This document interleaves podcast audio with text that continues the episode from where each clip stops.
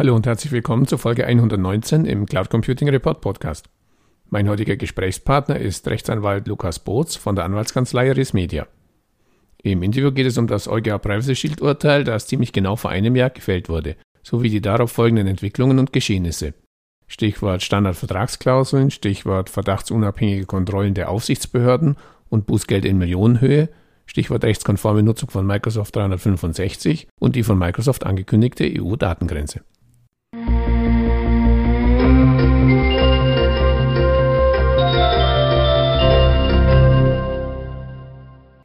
Hallo Herr Boots, herzlich willkommen im Cloud Computing Report Podcast. Zum Einstieg bitte ich Sie, sich unseren Zuhörern kurz in zwei, drei Sätzen vorzustellen. Herzlich willkommen auch von meiner Seite. Mein Name ist Lukas Boots. Ich bin Rechtsanwalt bei der IT-Rechtskanzlei Res Media in Mainz. Ähm, wir beraten Unternehmen im Bereich IT-Recht, IP-Recht, E-Commerce und Datenschutzrecht und ich bin Datenschutzberater bei der Firma RM Privacy GmbH. Dort stehen wir Unternehmen als externe Datenschutzbeauftragte zur Seite.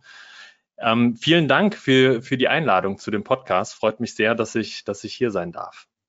Anlass für unser heutiges Gespräch ist ein Webinar, das Sie gehalten haben mit dem Titel Datentransfer in Drittländer und Privacy Shield. Ein Thema, das auch und gerade natürlich Cloud Service Provider, aber natürlich auch Cloud Computing Anwender seit Juli letzten Jahres beschäftigt, als der EuGH den Privacy Shield, der bisher für den Datentransfer zwischen der EU und den USA verantwortlich war, schlicht für ungültig erklärte. Die Entscheidung fiel ziemlich genau vor einem Jahr, 16. Juli 2020. Können Sie kurz schildern, was seit Mitte Juli letzten Jahres in Bezug auf den Privacy Shield, vor allem auf politischer und damit natürlich auch auf juristischer Ebene geschehen ist? Ja, das Urteil ist natürlich eingeschlagen wie eine Bombe, weil das ähm, hat sämtliche Unternehmen betroffen in ganz, in ganz Europa, aber nicht nur in Europa, sondern eigentlich hat das Urteil globale Auswirkungen gehabt auf politischer Ebene. Ähm, vielleicht erstmal zu Europa, da ist natürlich eine ganze Menge passiert. Ähm, es wurden verschiedene Taskforces bei den Aufsichtsbehörden gebildet, es wurde geprüft, es wurden ähm, Leitfäden herausgegeben. Da ist ganz, ganz viel passiert in dem letzten Jahr. Auch etwas zu viel, um das jetzt alles hier ähm, wiederzugeben ja. oder zu wiederholen. Ähm, aber vielleicht ein, ein paar Eckpunkte. Neben den ganzen Stellungnahmen, die natürlich geschehen sind von Aufsichtsbehörden, ähm, wollte der Kläger aus dem Verfahren eine Sache verhindern, nämlich, dass ähm, es diesmal genauso passieren wird wie bei dem Vorgängerurteil, dem Safe Harbor Urteil. Damals konnten Unternehmen sich einfach zurücklehnen, nichts tun und auf das neue Privacy Shield warten. Das wollte der Kläger jetzt so ein bisschen verhindern und hat deswegen ähm, im Herbst letzten Jahres dann einmal 100 Beschwerden bei Aufsichtsbehörden eingereicht, um die Aufsichtsbehörden zu zwingen, auch etwas zu tun. Damit ist natürlich dann das Urteil auch nochmal äh, mit einem ganz anderen Stellenwert bei den Aufsichtsbehörden auf der Agenda gelandet, denn die Aufsichtsbehörden hatten plötzlich die Pflicht, sich mit diesen Beschwerden zu beschäftigen. Auch das Verfahren gegen Facebook selbst, also dieses Privacy Shield Urteil, das war ja ein äh, Verfahren, was der Kläger gegen Facebook geführt hat. Auch dieses Verfahren ging weiter, denn ähm, die irische Aufsichtsbehörde, die hat sich erstmal ein Stück weit geweigert, das Urteil überhaupt umzusetzen. Die hatte da nicht so Lust drauf und hat versucht, verschiedene juristische Tricks aus dem Ärmel zu ziehen ähm, und irgendwie zu verhindern, dass sie dieses Urteil umsetzen müssen. Da ist Herr Schrems ähm, beziehungsweise äh, die Organisation von Herrn Schrems, äh, mhm. die ist äh, auch dagegen nochmal juristisch vorgegangen, weshalb das Ganze sich äh, dann auf politischer Ebene sehr hoch äh, geschaukelt hat. Denn Facebook hat dann im Herbst einmal gedroht, wenn ihr das wirklich umstellt, dann stellen wir sämtliche Dienste ein, die wir in Europa zur Verfügung stellen. Und dann gibt es kein Facebook, kein Instagram, kein WhatsApp mehr in Europa. Dann könnt ihr sehen, wo ihr bleibt, liebe Europäer. Ähm, man sieht also, dass äh, das Ganze ist ähm, so ein Stück weit hat sich das hochgeschaukelt und auch global wurde dieses Urteil ähm, zur Kenntnis genommen und berücksichtigt. Es gab dann nämlich auch verschiedene Anhörungen im US-Senat zum Beispiel. Da gehen wir jetzt auf die globale Ebene. Ähm, das wird nämlich häufig auch gar nicht so berücksichtigt. Von daher ist es vielleicht äh, interessant. Auch im US-Senat gab es verschiedene Anhörungen zu diesem Urteil, denn auch in den USA hat man gemerkt merkt, ui, äh, da passiert gerade etwas und so wie das läuft, sieht das gar nicht so gut aus für unsere Unternehmen oder für unsere amerikanischen Unternehmen und da müssen wir irgendwas gegen tun. Und äh, dann wurde ein Vertreter von Microsoft, von Apple, äh, die wurden im US-Senat angehört, was dann dieses Urteil jetzt für diese Unternehmen bedeutet und was das für Auswirkungen haben könnte. Und ähm, die letzte Sitzung, die ich mir angeguckt habe, da ging es, da war so das Grundverständnis im Senat irgendwie, ja, wir brauchen jetzt auch ein Datenschutzgesetz. Allerdings wollen wir das okay. viel besser machen als die DSGVO und wir können das ja ohnehin besser als die Europäer. Von daher machen wir jetzt unser eigenes Datenschutzgesetz, was da noch besser ist und dann haben wir das Problem hoffentlich nicht mehr. Das ist so ein bisschen auf politischer Ebene mhm. passiert. Jetzt ganz brandaktuell ähm, sind die Aufsichtsbehörden vor allem in Deutschland etwas aktiver geworden in dem Bereich. Denn ähm, vor einigen Wochen wurden erstmal Kontrollen angekündigt und das wurde jetzt vor circa zwei Wochen wurde das sehr aktuell. Denn da haben die Aufsichtsbehörden tatsächlich angefangen, Unternehmen zu kontrollieren auf US-Datentransfers. Mhm. Ähm, Dafür haben die Aufsichtsbehörden freundlicherweise Fragebögen auch veröffentlicht, denn diese Kontrollen laufen dann so ab, dass ähm, die Aufsichtsbehörden gewisse Fragebögen an die Unternehmen schicken und sich darüber erstmal Auskünfte und, äh, von den Unternehmen einholen. Und diese Fragebögen wurden jetzt letztens veröffentlicht. Das heißt, ähm, da kann man sich darauf einstellen als Unternehmen, dass da jetzt aktuell Kontrollen passieren und ähm, aber hat auch so ein bisschen den Überblick darüber, wie mhm. umfangreich denn diese Kontrollen sein könnten. Um da nochmal nachzufragen, also Sie sprachen den Kongress an, man hat ja häufig so das Gefühl, wenn man dieses ganze, diesen ganzen Themenbereich äh, so versucht mitzuverfolgen, dass eben dieses Thema DSGVO, Privacy Shield, Datentransfer hier in Europa so das große Rad gedreht wird. Herr Schrems natürlich als einer da der Protagonisten, aber natürlich auch die deutschen Datenschutzbeauftragten der Länder, die ja auch immer wieder da einhaken. Auf amerikanischer Seite habe zumindest ich das Gefühl, das interessiert da drüben äh, so richtig niemanden. Wenn ich Sie jetzt richtig verstanden habe, ist das nicht richtig. Also Sie sehen da schon auch Ihr Business in Gefahr. Definitiv. Also seit dem Privacy Shield Urteil würde ich schon sagen, dass die Amerikaner da ihr Business in Gefahr sehen, ein Stück weit. Man sieht ja auch bei den großen Unternehmen, dass sie versuchen, darauf zu reagieren. Da werden ja alle möglichen Verlautbarungen veröffentlicht, ja. von wegen, dass die Unternehmen immer noch datenschutzkonform sind, dass Europäer die, die Dienste weiterhin nutzen können, ganz ohne Probleme. Da wird versucht, darauf einzugehen allerdings häufig ohne, ohne viel Erfolg, sage ich mal. Häufig ist es dann eher so, dass, ähm, dass bei Marketing Verlautbarung bleibt, allerdings die, die Maßnahmen, die ergriffen werden, einfach nicht ausreichend sind, weil die Politik noch nicht nachgezogen hat oder die Politik nicht tätig geworden ist.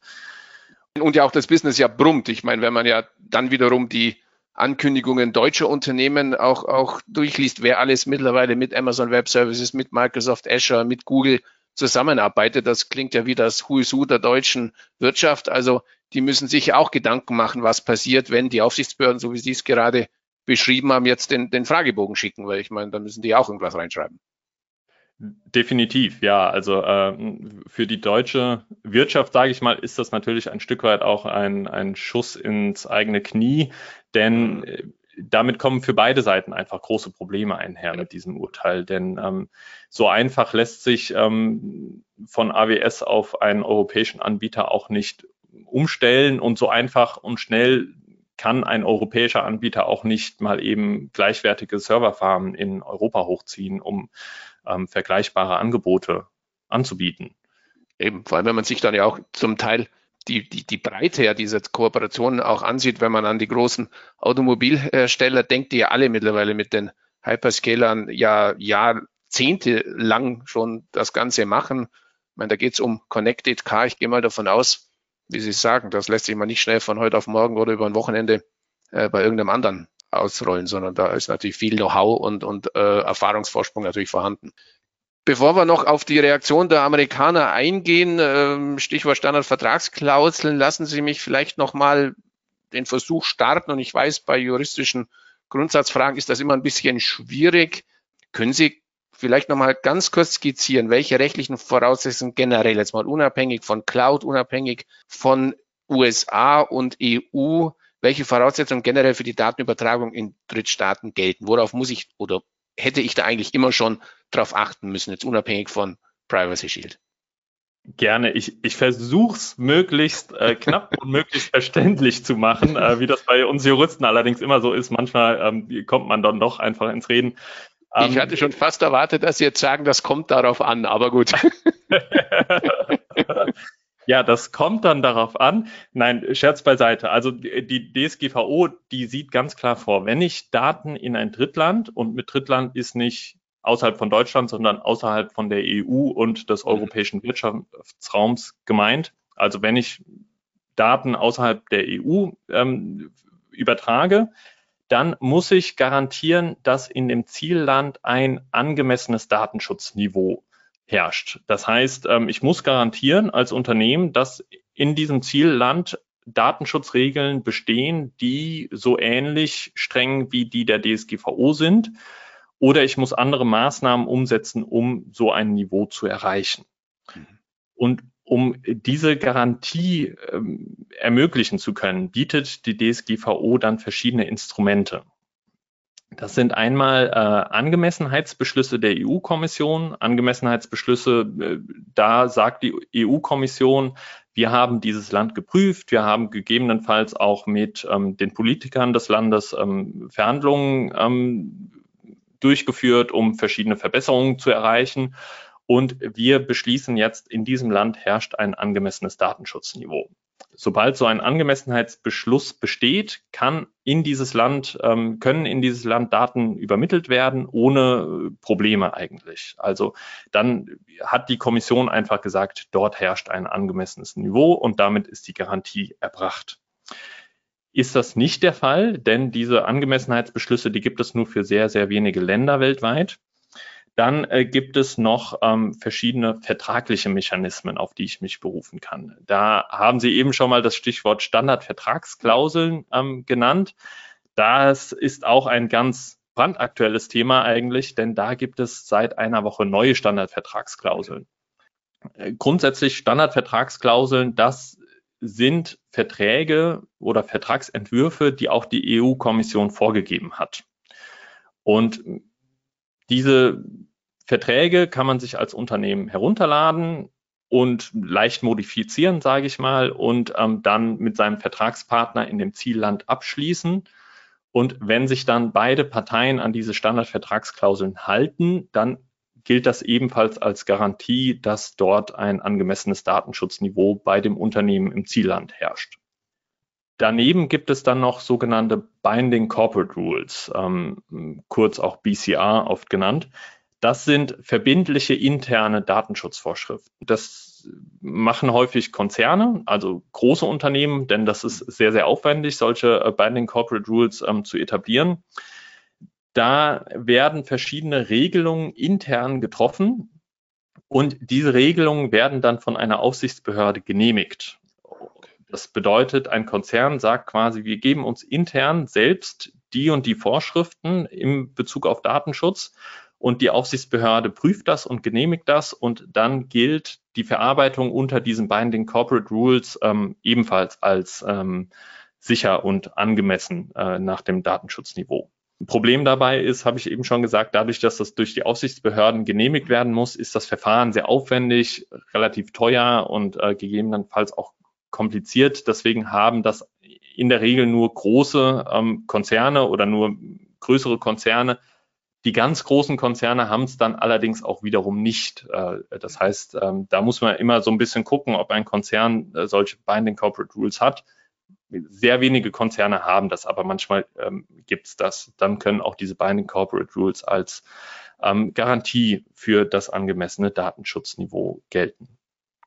Lassen Sie mich nochmal auf den Begriff, ich nannte ihn schon, Sie nannten ihn auch, diese Standardsvertragsklauseln im amerikanischen Sprachgebrauch, häufig in der Abkürzung SECs genannt, war ja eigentlich äh, auch aus meiner Wahrnehmung der, erste Reaktion der amerikanischen Hyperscaler auf auch das EuGH-Urteil zu sagen, ja, wir haben diese Standardvertragsklauseln und das gilt damit weiter und damit habt ihr als europäisches oder deutsches Unternehmen, das unsere Services nutzt, überhaupt kein kein Problem. Also auch heute noch, Sie sagten es, es gibt ein neues Update jetzt seit einer Woche, äh, berufen sich ja die meisten Cloud Service Provider aus den USA, aber auch aus anderen nicht-europäischen Staaten darauf.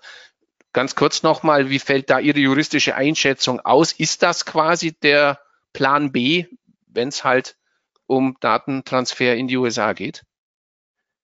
Es ist in der Praxis häufig Plan B, aber juristisch ähm, leider unzureichend in aller Regel. Ähm, denn in dem sogenannten Privacy Shield Urteil ging es nicht nur um das Privacy Shield, sondern tatsächlich auch um die Standardvertragsklauseln.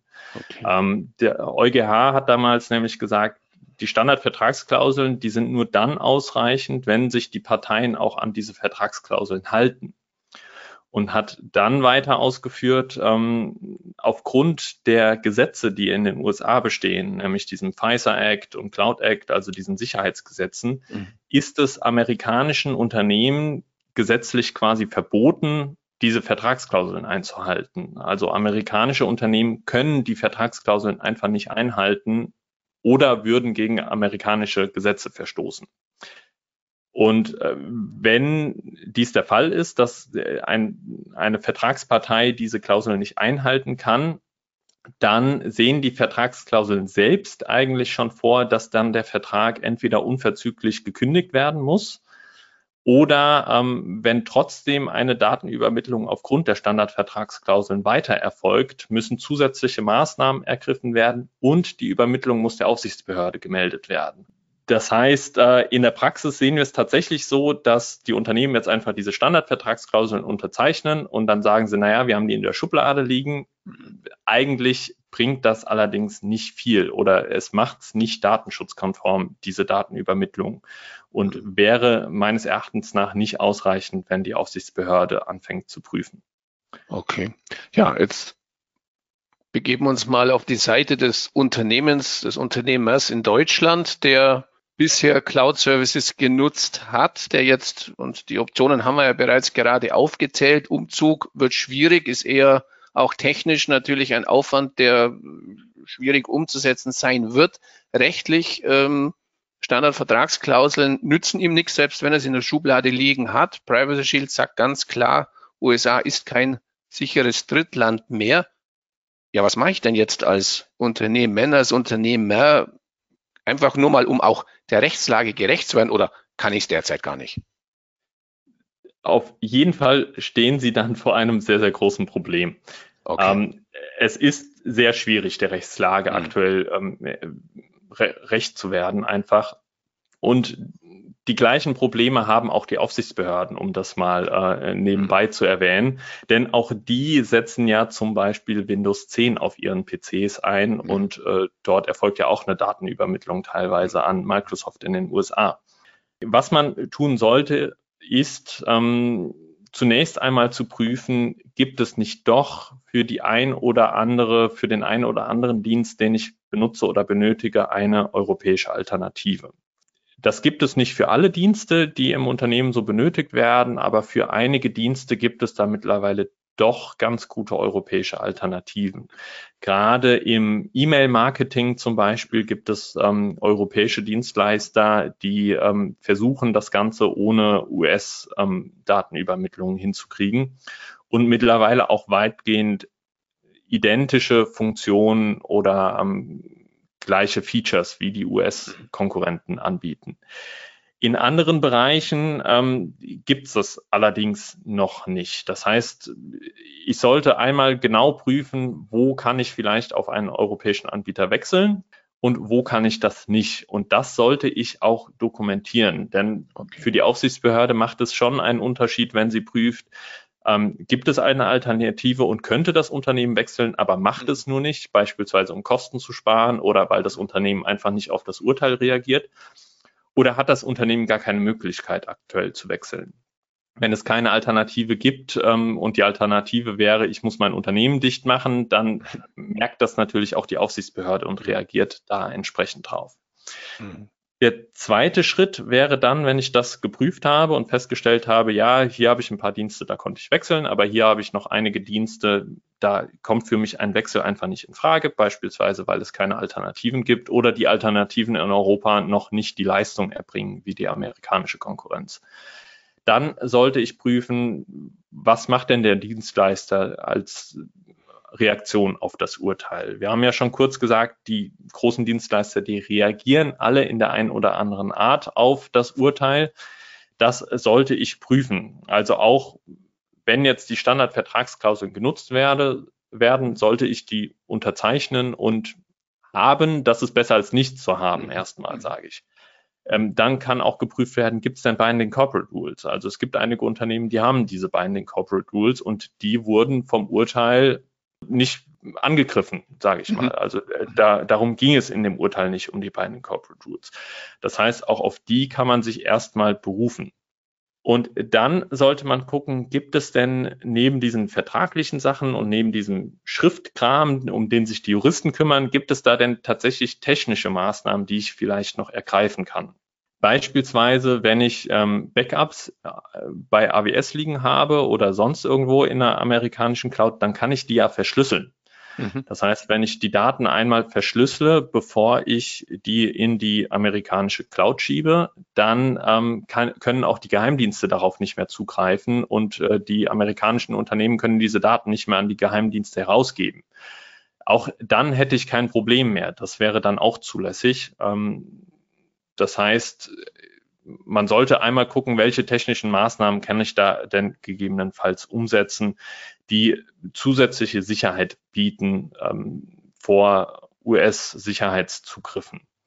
Okay. Und das Ganze sollte ich natürlich dann auch dokumentieren, damit, wenn die Aufsichtsbehörde kommt und fragt, was habt ihr denn gemacht nach dem Urteil, dass ich dann ähm, auch sagen kann, hier haben wir die und die Schritte vorgenommen. Vielleicht ist nicht alles ganz perfekt jetzt umgesetzt, aber wir haben zumindest versucht, alles Mögliche zu machen und alles äh, so umzusetzen, wie es vorgesehen ist. In manchen Bereichen geht es einfach noch nicht. Ähm, das wird von der Aufsichtsbehörde dann sehr positiv wahrgenommen in der Regel. Ja, das Thema Alternativlosigkeit, das ist etwas, was mir natürlich auch äh, im Kopf herumspukt, denn ich meine, ein Bereich, in dem es schwierig ist, eine Alternative zu finden, um es mal vorsichtig zu formulieren, allein schon aufgrund der, der Marktdurchdringung ist eben natürlich Microsoft, Sie sagten Windows als Betriebssystem, aber natürlich auch Microsoft Office. Microsoft pusht seit einigen Jahren jetzt natürlich die Microsoft 365 Cloud-Variante in den Markt. Gab es ja auch in den letzten zwei Jahren diverse Aufreger, auch auf Länderebene, Datenschutzbeauftragte in Hessen, der es an Schulen verboten hat. Der äh, bayerische Kollege, der dann die Einführung äh, zugelassen hat. Also ich gehe mal davon aus, jetzt rein die Jure kann ich derzeit ein Microsoft 365 in der klassisch angebotenen Cloud-Variante rechtskonform eigentlich nicht nutzen. Das stimmt, leider. Äh, trotzdem benutzen es natürlich viele Unternehmen ja. ähm, und haben auch keine Alternative. Ähm, da kommt es dann natürlich noch mal ein Stück weit drauf an, welche der Dienste von Office 365 benutze ich denn eigentlich? Wenn das jetzt nur Word ist, kann ich ja auch auf die Desktop-Variante mit ja. Word 2019 umsteigen. Aber mittlerweile benutzen ja die meisten Unternehmen Teams, SharePoint und ja. diese ganzen Cloud-Dienste.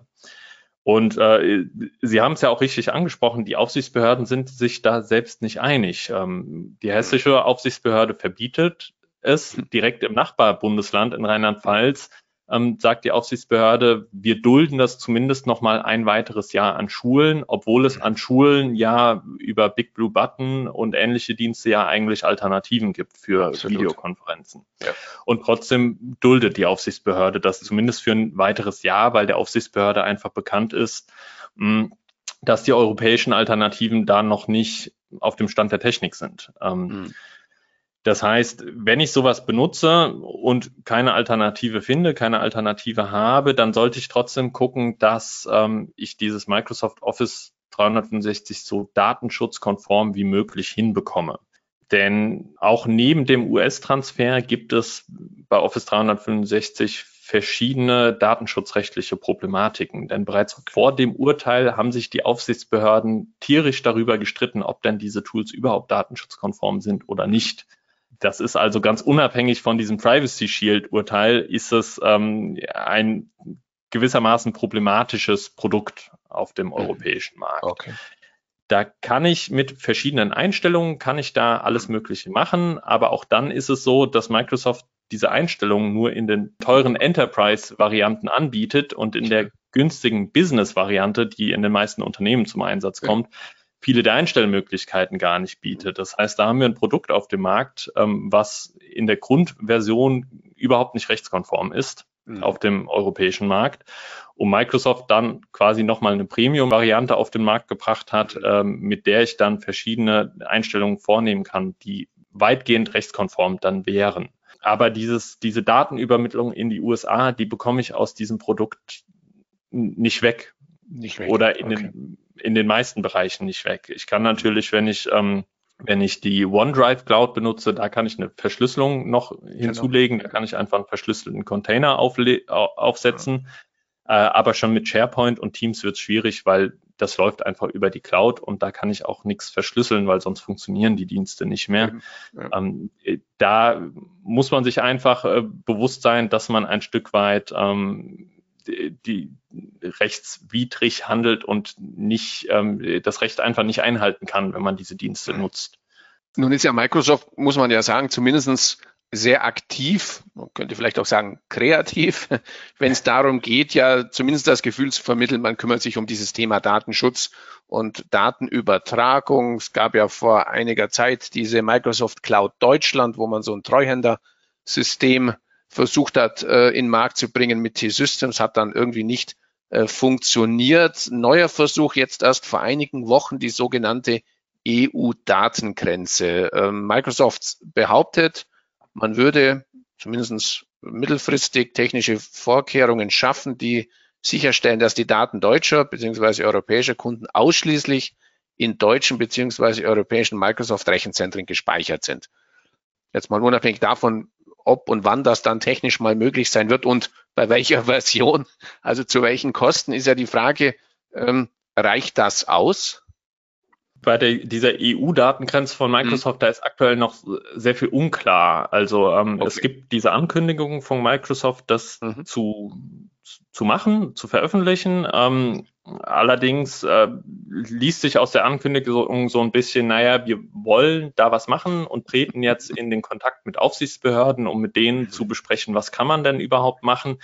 Ich glaube, dass da noch sehr viel unklar ist, wie das am Ende wirklich aussehen wird. Ähm, aktuell bietet Microsoft ja schon die Möglichkeit einzustellen, dass die Daten nur auf europäischen Servern ähm, gespeichert werden. Ähm, es kann natürlich sein, dass diese EU-Datengrenze dann diese Einstellungen einfach automatisiert vornimmt und okay. bei europäischen Kunden automatisiert die, die deutsche Cloud ähm, benutzt. Ähm, das bringt allerdings nicht viel. Das sollte man zwar einstellen, weil das schon mal so ein Sicherheitsschritt ist. Okay. Allerdings ähm, reicht das nicht, um dem Privacy Shield gerecht zu werden. Denn okay. die US-Gesetze, die gelten territorial unabhängig, also die gelten global, die Gesetze. Das heißt, wenn äh, der US-Sicherheitsdienst Microsoft USA anweist, gib uns die Daten heraus, dann muss da äh, Microsoft diese Daten herausgeben, egal wo die liegen. Also äh, man kommt nicht von diesem Zugriff der Sicherheitsdienste in den USA weg, wenn man nur die Daten auf äh, europäischen Servern speichert. Mhm. Was allerdings möglich wäre, eine Lösung, wenn die Gesellschaft in den USA faktisch gar keinen Zugriff mehr auf diese Daten hat. Und das hatte Microsoft in dem von Ihnen eben angesprochenen Treuhändermodell eigentlich schon mal genau. ähm, aufgesetzt ja. gehabt. Mhm. Ähm, denn dann ist es so geregelt, ähm, die Daten werden von einer europäischen Gesellschaft verarbeitet und gespeichert und nur diese europäische Gesellschaft hat tatsächlich auch Zugriff auf diese Daten. Mhm. Und die ähm, US-Gesellschaft kann faktisch einfach auf diese Daten nicht zugreifen. Das wäre tatsächlich eine Lösung, warum das damals gescheitert ist, dieses Projekt. Da kommen wir natürlich ins Spekulieren rein, ob da die ähm, Sicherheitsbehörden in den USA ihre Finger im Spiel hatten oder ob es sich einfach finanziell nicht rentiert hat. Aber wenn Microsoft jetzt so ein Modell wieder aufbaut, dann könnte das eine Lösung sein. Also wir hatten da auch schon Spezialisten jetzt von technischer Seite im Podcast, die also diese Microsoft Cloud Deutschland auch mitverfolgt, zum Teil auch genutzt haben als Cloud Service Provider Deutsche. Und ähm, wenn ich das kann gerne dann unten in den Show Notes auch auf das ein oder andere Interview damit äh, verlinken. Äh, wenn ich das Revue passieren lasse, dann lag es eben auch, wie bei Ihnen vorhin angesprochen, bei Office 365 schlichtweg daran, dass einfach die Microsoft Deutschland Cloud äh, x Prozent teurer war und von der Funktionalität x Prozent weniger bot als die große, in Anführungsstrichen, weltweite Microsoft Cloud. Und dann sind wir natürlich als Anwender wieder bei der Problematik, wenn ich heute ein, nehmen Sie die vielen, gerade in Deutschland ansässigen Hidden Champions, die weltweit äh, Geschäfte machen, denen nützt natürlich eine äh, verkürzte Cloud zu teuren Preisen nichts, wenn sie in der ganzen Welt natürlich ihre Daten äh, transferieren müssen und darauf zugreifen müssen. Also ich denke, da lag es auch ähnlich wie von Ihnen bei Office beschrieben, auch daran, dass einfach ein Microsoft gesagt hat, ja gut, wenn er schon sowas wollt und wir damit natürlich auch, und das ist ja auch legitim, zusätzlichen Aufwand haben. Ich gehe mal aus, die Verträge mit T-Systems, die waren auch nicht an einem Nachmittag geschrieben. Ähm, dann wollen wir damit halt auch ein bisschen, bisschen mehr Geld verdienen. Und das war dann wohl wirklich, also so hat es mir auch ein IT-Systemhausunternehmer beschrieben, der eben das auch versucht hat, bei seinen Kunden eben zu verkaufen. Und das ist natürlich dann immer auch da kommen wir dann auch gleich noch drauf, die Kehrseite der Medaille. Auf der einen Seite schreit man nach Datenschutz äh, und einem Mehr an Datenschutz und Rechtskonformität. Auf der anderen Seite, wenn dann der Anbieter kommt und sagt, ja, habe ich, aber kostet dich x Prozent mehr, dann ist man auf einmal gar nicht mehr so Datenschutz äh. Also wie gesagt, äh, der Kollege erzählte eben, dass die meisten seiner Kunden schlichtweg gesagt haben, nö, ist mir zu teuer, äh, mag ich nicht. Also da ist natürlich immer Markt und Jurist und, und, und Gesetz äh, sind natürlich oft natürlich auch im Clinch miteinander, ganz klar. Äh, das stimmt natürlich, ja. Also ähm, ich glaube, die, die Deutschland Cloud, die hat pro User ein bis zwei Euro mehr gekostet. Also da hat die ah, Lizenz, okay. glaube ich, zwölf statt zehn Euro gekostet. Mhm. Das klingt jetzt erstmal wenig, aber wenn ich oh, an ein großes Unternehmen denke mit einigen hundert Lizenzen, dann ist das mhm. natürlich direkt äh, ein großer Batzen, äh, der jeden Monat anfällt einfach.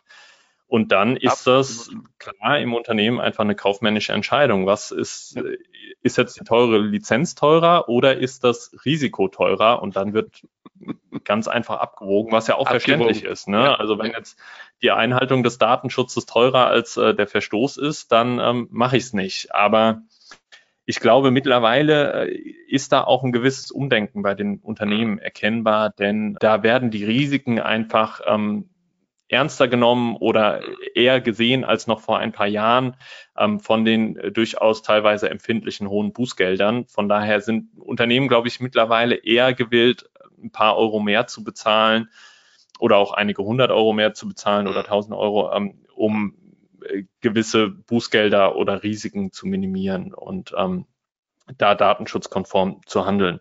Ja, ist eine perfekte Überleitung zur nächsten Frage, denn das ist etwas, was mir bei der Beobachtung des gesamten Themas auch immer wieder auffällt, diese Bußgelder. Wir haben es besprochen, es gelingt derzeit fast nicht 100 Prozent datenschutzkonform sich zu verhalten, insbesondere wenn man mit den großen Hyperscalern äh, zusammenarbeitet. Und nun kann es eben ja sein, dass ich jetzt bewusst oder unbewusst, wie auch immer, eben wirklich unzulässig Daten in ein Drittland, zum Beispiel die USA, äh, transferiere. Wenn man eben jetzt die Presse verfolgt, dann liest man eben da häufig eben von diesen Horrorzahlen der DSGVO Bußgelder von bis zu, ich habe es aufgeschrieben, 20 Millionen Euro oder vier Prozent des weltweiten Vorjahresumsatzes des Unternehmens. Wenn ich da jetzt so an manches Großunternehmen denke, das wie gesagt auch noch durch die Presse geistert, dass sie eben mit denen zusammenarbeitet, ist es ja auch ein Einfall für die Aufsichtsbehörde zu sagen, so dann jetzt haben wir dich.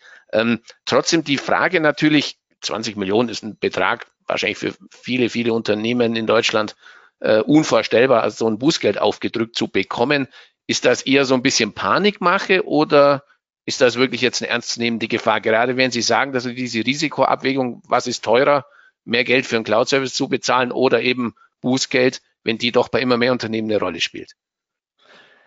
Ich glaube, es ist ein Stück von beidem. Also mhm die Zahlen, die hören sich erstmal extrem hoch an, dann kommt es aber auf sehr viele Einzelfälle drauf an ähm, oder auf sehr viele einzelne Aspekte im jeweiligen Fall drauf an.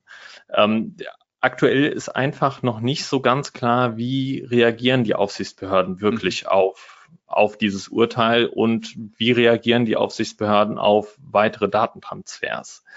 Ähm, da bleibt natürlich zu hoffen, weil die Aufsichtsbehörden sind sich der Probleme natürlich bewusst, dass die Aufsichtsbehörde vor allem an Big Player oder an Unternehmen wie Facebook oder Microsoft herantreten mhm. und dort mal den, den Bußgeldhammer herausholen, damit diese Unternehmen eben noch mehr nachbessern, sage ich. Mhm. Aber es ist auch nicht ausgeschlossen, dass die Aufsichtsbehörden ähm, auch bei kleineren Unternehmen äh, oder anderen Unternehmen ähm, mal den Bußgeld Hammer herausholen. Mhm. Denn ansonsten würde diese Kontrollaktion, die jetzt gestartet haben, ja, hat ja überhaupt gar keinen Sinn machen. Also wofür mhm, kontrollieren Sie, wenn Sie anschließend nicht auch ja. etwas ahnden wollen? Ja. Ähm, die Aufsichtsbehörde hat allerdings neben diesem Bußgeldhammer auch noch andere Möglichkeiten zu sanktionieren oder auf Verstöße zu reagieren. Und die anderen Möglichkeiten sind für Unternehmen oft aber auch nicht viel weniger schlimm. Ähm, mhm. Denn zum Beispiel kann die Aufsichtsbehörde untersagen, eine bestimmte Übermittlung oder eine bestimmte Datenverarbeitung weiter vorzunehmen. Und wenn ich mir jetzt vorstelle, ich habe in meinem Unternehmen alles auf Office 365 aufgebaut und jetzt sagt die Aufsichtsbehörde plötzlich, ab morgen bitte kein Office 365 mehr benutzen, dann stehe ich erstmal da und habe keine Systeme mehr und kann überhaupt nicht mehr arbeiten. Mhm. Das heißt, ähm, die anderen Möglichkeiten, die die Aufsichtsbehörde haben, die können auch sehr, sehr empfindlich für Unternehmen sein. Mhm. Ähm, also dieses Bußgeld, ich glaube persönlich einfach nicht, dass die Aufsichtsbehörden jetzt mit riesigen Bußgeldern um die mhm. Ecke kommen und riesige Bußgelder verhängen. Ähm, in einem ersten Fall zu dem E-Mail-Dienstleister Mailchimp. Da gab es eine mhm. Beschwerde, dass ein Unternehmen diesen, äh, diesen Dienstleister benutzt. Das ist ein Newsletter-Dienstleister aus den USA.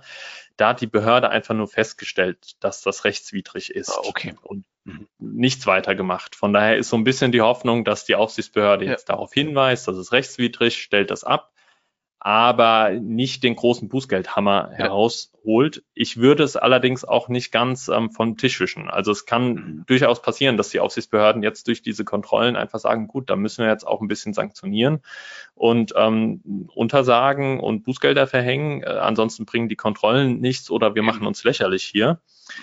Ich denke aber, die Aufsichtsbehörden werden da sehr stark berücksichtigen, wie ein Unternehmen auf das Urteil reagiert hat. Wenn ein Unternehmen nichts gemacht hat, dann mhm. wird, glaube ich, eher mal der Bußgeldhammer herausgeholt oder die Untersagungsverfügung, als wenn ein Unternehmen nachweisen kann, wir haben da sehr gewissenhaft darauf reagiert und gemacht, was wir machen können. Mehr geht aktuell technisch einfach nicht oder mehr lässt sich für uns nicht umsetzen oder das ist finanziell so ein großer Aufwand, dass das einfach nicht ähm, nicht tragbar ist für unser Unternehmen. Von daher, da muss man so ein bisschen differenzieren. Ähm, ich hoffe allerdings, dass die nächsten Wochen und Monaten da so ein bisschen mehr Aufschluss auch bringen. Mhm. Denn wenn die ersten Kontrollen jetzt passieren und die ersten Anhörungen passiert sind, äh, dann rechne ich schon auch mit Reaktionen von den Aufsichtsbehörden. Da muss ja was kommen. Von daher hoffe ich, dass ja. da die nächsten Wochen oder Monate so ein bisschen Aufschluss zu bringen und die Aufsichtsbehörden sich einfach mal richtig positionieren in dem Thema und eine klare Stellung beziehen.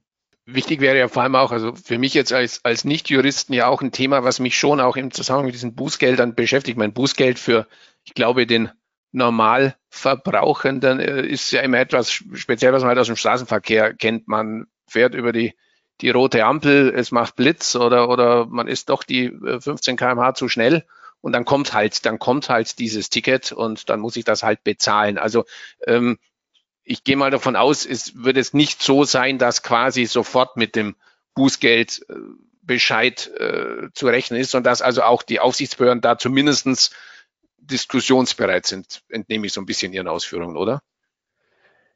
Ja, also diskussionsbereit ist natürlich also etwas freundlich nicht, was ausgedrückt. Die, nicht was die Folge betrifft, sondern einfach was den zeitlichen Ablauf betrifft, so vielleicht nochmal konkretisiert.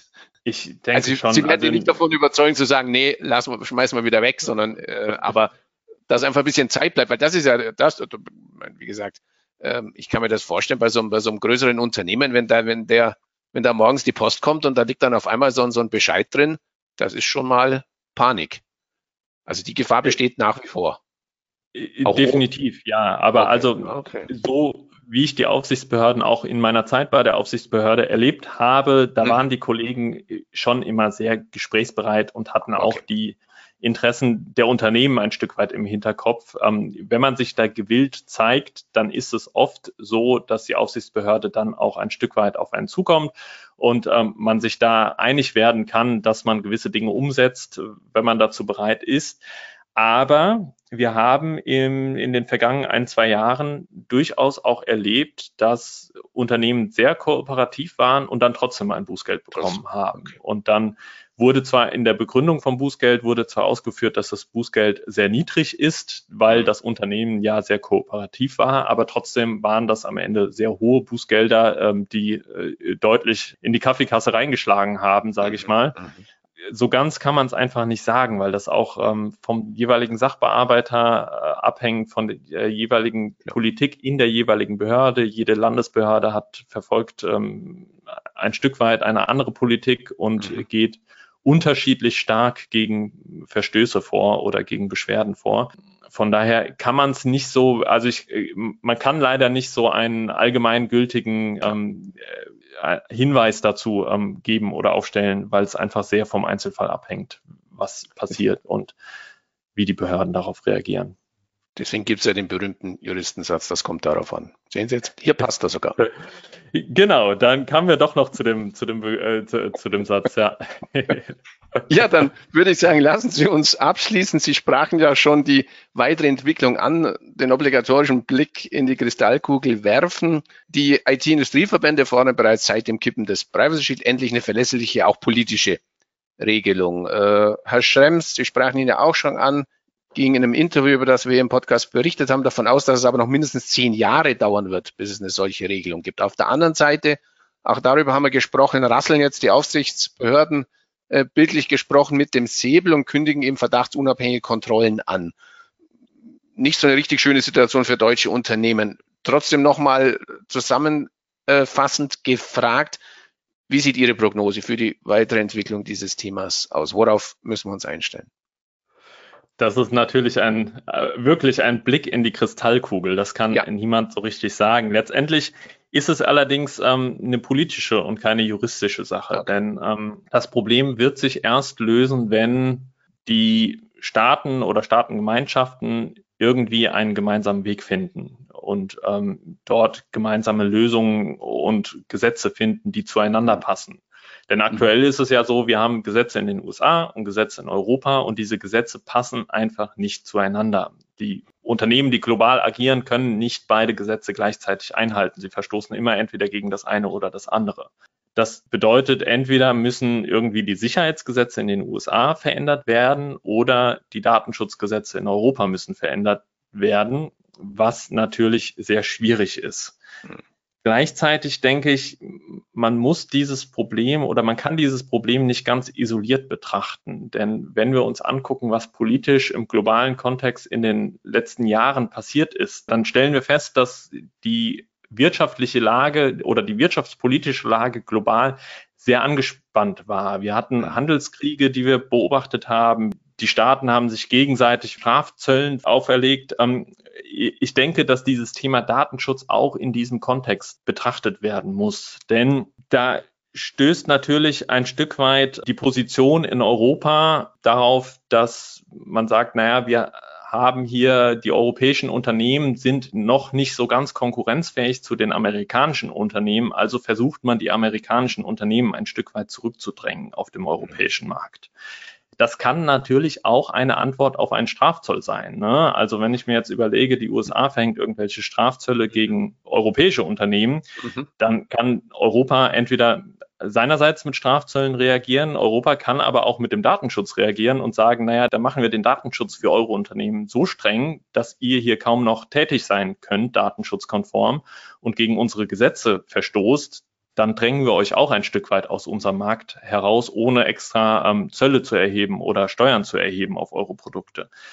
Von daher glaube ich, ist dieses Datenschutzthema auch in diesem globalen politischen Kontext einfach ähm, zu betrachten und es kommt sehr stark darauf an, wie wird dieser Wirtschaftskrieg oder wie werden diese angespannten Wirtschaftsverhältnisse zwischen den Staaten ähm, sich weiterentwickeln und was wird da passieren. Und ich glaube, nur wenn man da eine Lösung findet, dann finden wir auch im Datenschutz eine Lösung. Ein wunderbares Schlusswort. Ich bedanke mich recht herzlich für die wirklich interessanten Ausführungen und hoffe, dass wir ein bisschen weiter für Erkenntniszugewinn sorgen konnten. Ihnen weiter viel Erfolg. Ich gehe davon aus, das Thema Datenschutz wird auch Sie in Ihrer anwaltlichen Praxis noch weiter beschäftigen. Ähm, herzlichen Dank fürs Gespräch. Ganz herzlichen Dank auch meinerseits und einen schönen Tag wünsche ich Ihnen noch.